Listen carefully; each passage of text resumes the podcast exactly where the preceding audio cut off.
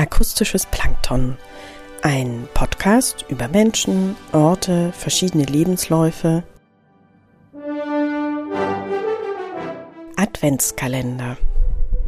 Dir, Agatha Christie.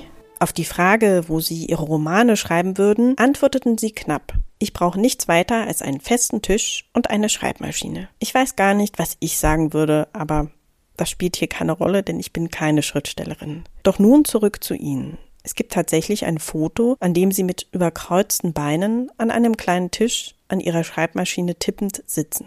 Der Raum erinnert an ein Wohnzimmer mit ein paar Bücherregalen und schweren Vorhängen. Lange Zeit hatten sie keinen Arbeitsplatz und schrieben an ihrem Küchen- oder Esszimmertisch. Und das kann ich so gut nachvollziehen. Oft ist es so, dass eine gewöhnliche Umgebung das Arbeiten vorantreibt.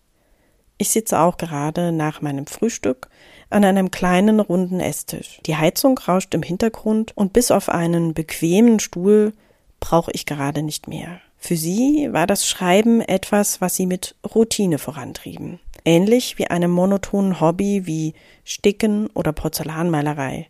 Schreiben war für sie in erster Linie Handwerk etwas, womit man seinen Lebensunterhalt verdient, um beispielsweise das Gewächshaus abreißen zu lassen und eine Loggia zu bauen. Deshalb sollen sie auch gesagt haben, die beste Gelegenheit, ein neues Buch zu konzipieren, ist beim Abwasch. Ich glaube, meine Ideen beim Abwasch sind nicht ganz so erwähnenswert wie ihre. Doch ich finde ihre Bemerkung trotz allem recht modern für ihre Zeit. Der Autor, der sich zum Schreiben berufen fühlt, in einer Art Eingebung sein literarisches Werk erschafft, ist vielleicht die Auffassung, die zu ihrer Zeit galt. Vielmehr vertreten Sie vielleicht schon die heutige Auffassung vom Schriftstellerin sein, vom Schriftsteller sein, nämlich, dass zum Schreiben Talent gehört, was allerdings auch mit Handwerk verbunden ist. Dass Schreiben nicht von oben befohlen wird oder frei von jedem Zweifeln, innerem Ringen ist, sondern Arbeit für den oder die Schreibende bedeutet. Die mehr als zwei Milliarden verkauften Bücher könnten Ihnen, Agatha Christie, recht geben.